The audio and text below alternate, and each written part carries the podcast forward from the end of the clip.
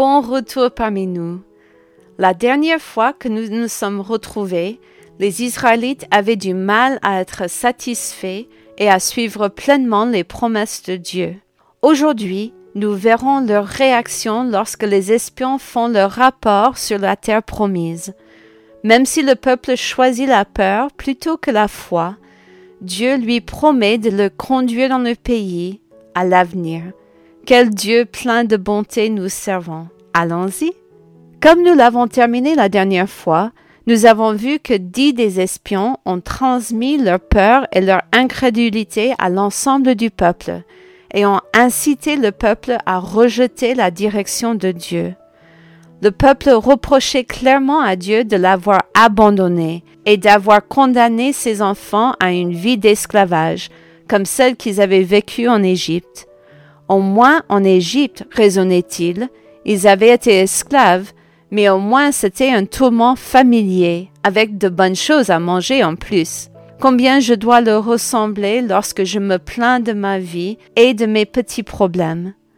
La liberté avec Dieu est tellement meilleure que l'esclavage à mes propres caprices. Que Dieu ait pitié de moi aussi et qui m'aide à apprendre à lui faire davantage confiance. Alors que Moïse et Aaron se préparent à la colère certaine de Dieu sur le peuple, Josué et Caleb essaient en vain de persuader le peuple de faire confiance à Dieu et de le suivre. Leur message est clair. N'ayez pas peur du peuple, mais faites plutôt confiance à Dieu. Le peuple est prêt à tuer Josué et Caleb et à nommer un chef pour retourner en Égypte. Lorsque Dieu apparaît et menace de tuer le peuple et de se refaire un peuple à partir de la famille de Moïse, Moïse intercède une fois de plus en faveur du peuple. Moïse rappelle à Dieu les œuvres incroyables qu'il a accomplies en faveur des Israélites. La nouvelle des miracles de Dieu s'est déjà répandue loin. Si Dieu devait détruire les Israélites, les nations ne craindraient pas Dieu, mais se moqueraient de lui en le considérant comme incapable de tenir les promesses qu'il leur a faites. Moïse fait appel à la grandeur de la miséricorde de Dieu dans les versets 17 à 18. Maintenant que la puissance du Seigneur se montre dans sa grandeur, comme tu l'as déclaré en disant, L'Éternel est lent à la colère et riche en bonté. Il pardonne l'iniquité et la rébellion, mais il ne tient point le coupable pour innocent et il punit l'iniquité des pères sur les enfants jusqu'à la troisième et la quatrième génération. Suite à l'intercession de Moïse en faveur du peuple, Dieu renouvelle sa promesse de conduire les Israélites en terre promise, mais pas le peuple qui s'est rebellé contre lui. Au lieu de détruire les coupables, Dieu leur fait la grâce de permettre à leurs enfants d'héritier de la promesse. Dieu leur rappelle que, bien que le peuple ait été incrédule, Dieu lui reste fidèle. Au verset 28 à 31, Dieu énonce le jugement à venir sur le peuple. Vos cadavres tomberont dans ce désert, vous tous, dont on a fait le dénombrement, en vous comptant depuis l'âge de vingt ans et au-dessus, et qui avez murmuré contre moi, vous n'entrerez point dans le pays que j'avais juré de vous faire habiter, excepté Caleb, fils de Jephuné, et Josué, fils de Nun. Et vos petits-enfants, dont vous avez dit, ils deviendront une proie, je les y ferai entrer, et ils connaîtront le pays que vous avez dédaigné. Dieu fait une nette distinction entre ceux qui lui ont obéi, ceux qui l'ont rejeté, et ceux qui sont forcés de suivre les décisions désastreuses de leur famille. Josué et Caleb reçoivent leur place dans la terre promise à cause de leur foi dans le caractère et les promesses de Dieu. Le peuple qui a rejeté Dieu reçoit les fruits de son incrédulité, mais Dieu fait grâce à ses enfants, promettant d'accomplir sa parole à travers eux. Il en va de même pour chaque génération. Dieu cherche des hommes et des femmes fidèles qui se confient en ses promesses. Ceux qui le rejettent catégoriquement peuvent voir la grâce s'étendre à leurs enfants et, par là, aux générations futures. Que Dieu nous aide à lui faire confiance en toutes choses, même celles qui nous semblent impossibles. Dieu commence son jugement en exécutant ceux qui ont excité le peuple contre lui.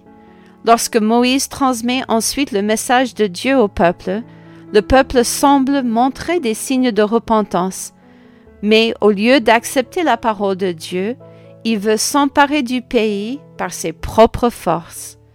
Malgré les protestations de Moïse, le peuple entre dans le pays, mais il est immédiatement tué par les habitants du pays. Au verset 44, la Bible indique clairement que Dieu n'était pas avec eux, puisque l'arche de l'Éternel n'a pas quitté le camp. Cela me rappelle que si Dieu n'est pas en faveur de mon plan, celui-ci échouera toujours. Que Dieu m'aide à me rappeler de mettre ma confiance en lui et de suivre sa direction et non mes propres forces. Mes plans échoueront toujours si Dieu n'y participe pas. La reprise de la loi par Dieu au chapitre 15 peut sembler anticlimatique étant donné la situation qui s'est produite au chapitre précédent. Cependant, au premier verset, nous voyons la belle promesse de Dieu renouvelée au peuple. Quand vous serez entrés dans le pays que je vous donne pour y établir vos demeures, Dieu rappelle au peuple que son plan pour lui n'a pas changé, malgré sa désobéissance. Ce qu'il a déclaré, il l'accomplira. Non seulement les Israélites offriront leur sacrifice pour le péché au Seigneur dans le nouveau pays, mais ils lui offriront aussi des sacrifices d'action de grâce et de louange pour tout ce qu'il fera pour eux. Dans ces offrandes, nous voyons également l'inclusion d'offrandes de boissons, incorporant des bénédictions des vignes que Dieu leur donnera dans la terre promise, quel beau renouvellement de la promesse de Dieu à leur égard. Même s'ils ont péché, Dieu continuera à guider fidèlement leurs enfants dans ce nouveau lieu. Dieu les encourage également à savoir que les ennemis que le peuple craint en ce moment dans le désert lui seront soumis à l'avenir. Dieu leur rappelle qu'ils doivent être ses témoins fidèles auprès des habitants du pays, en veillant à ce que les étrangers viennent l'adorer au lieu que les enfants d'Israël adorent leur faux Dieu. Dieu a la bonté de rappeler au peuple sa fidélité. Au cours de cette réaffirmation de sa promesse, Dieu rappelle au peuple qu'il est un Dieu saint, qui ne peut tolérer le péché. L'un des Israélites qui a violé le sabbat a été condamné à mort par lapidation.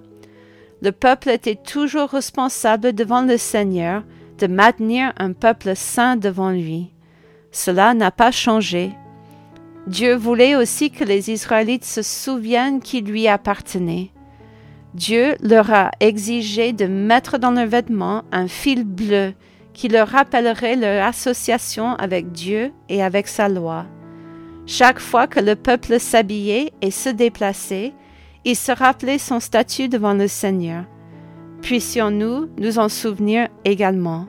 Malgré notre faiblesse et notre obstination à vivre souvent à l'encontre de ce que le Seigneur a établi dans sa parole, nous lui appartenons toujours. Alors que nous terminons notre temps ensemble, prenons le temps de contempler la prière que Moïse adresse à Dieu dans le psaume chapitre 90. Dans ce magnifique psaume, Moïse reconnaît la souveraineté de Dieu et notre propre faiblesse. Sans la miséricorde de Dieu, aucun d'entre nous ne peut espérer se tenir devant Dieu. Notre seul espoir est de nous humilier devant Sa Majesté et de reconnaître notre propre faiblesse devant lui. La bonté de Dieu nous réconforte chaque jour lorsque nous nous réveillons et apprenons à lui faire confiance pour souvenir à nos besoins quotidiens, tout comme Dieu a fourni la manne aux Israélites dans le désert. La bonté de Dieu n'a ni changé ni diminué. Que je sois encouragé aujourd'hui à voir la main gracieuse de Dieu sur ma vie et que mes œuvres aujourd'hui soient une belle offrande de remerciement pour lui en retour. À la prochaine!